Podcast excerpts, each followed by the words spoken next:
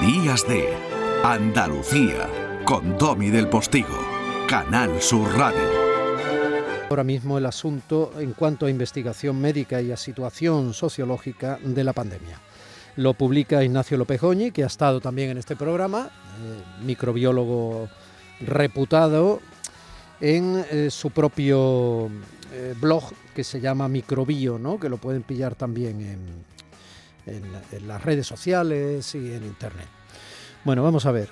¿Cómo está la cosa? Bueno, pues parece ser que Omicron es verdad que se está imponiendo, esta variante, y eso puede ser bueno y malo. Es malo porque no se recuerda en la historia médica un bicho que infecte tan rápidamente.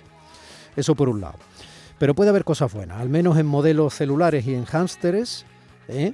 Es verdad que no se tiene el dato en humanos, pero existen ya varios trabajos preliminares que sugieren que efectivamente la variante Omicron se multiplica peor en las células pulmonares, que es donde más daño hace el SARS-CoV-2, este coronavirus. ¿no?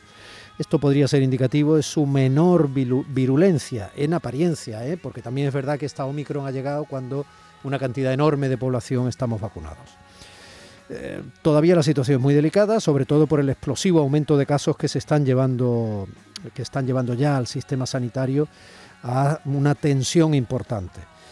Pero si antes uno de cada 100 casos acababa en el hospital, uno de cada 100 acababa en el hospital y no pocos morían. Ahora, gracias a las vacunas, es uno de cada mil.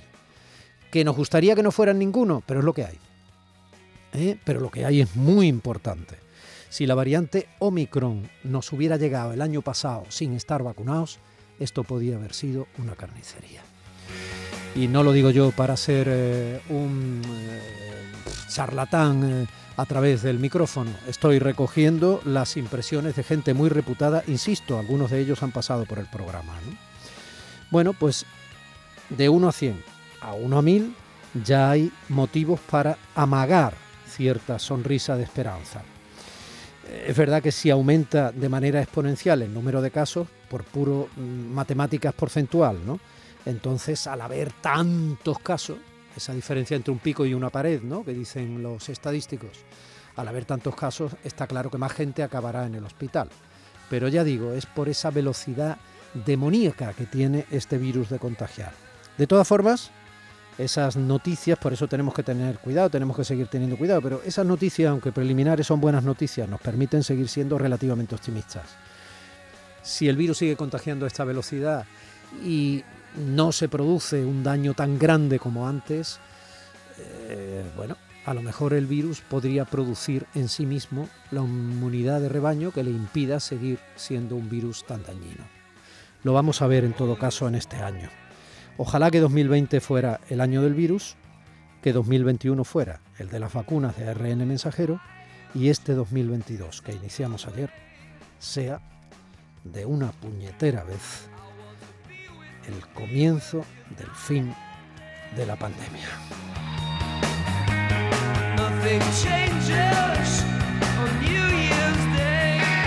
En este New Year's Day, casi, segundo al menos, eh, Irene López Fenoy está en el Centro de Producción de Canal Sur Radio en Sevilla. Mi compañero José Manuel Zapico está aprovechando que eso es así para realizar este programa de domingo 2 de enero de 2022. Mi compañera María Chamorro está en la producción y un servidor Domi del Postigo le sigue dando ese abrazo de radio que usted tan generosísimamente recibe y se deja eh, recibir o se deja abrazar cada fin de semana de 9 a 11 de la mañana. Así hemos comenzado hoy casi el año nuevo.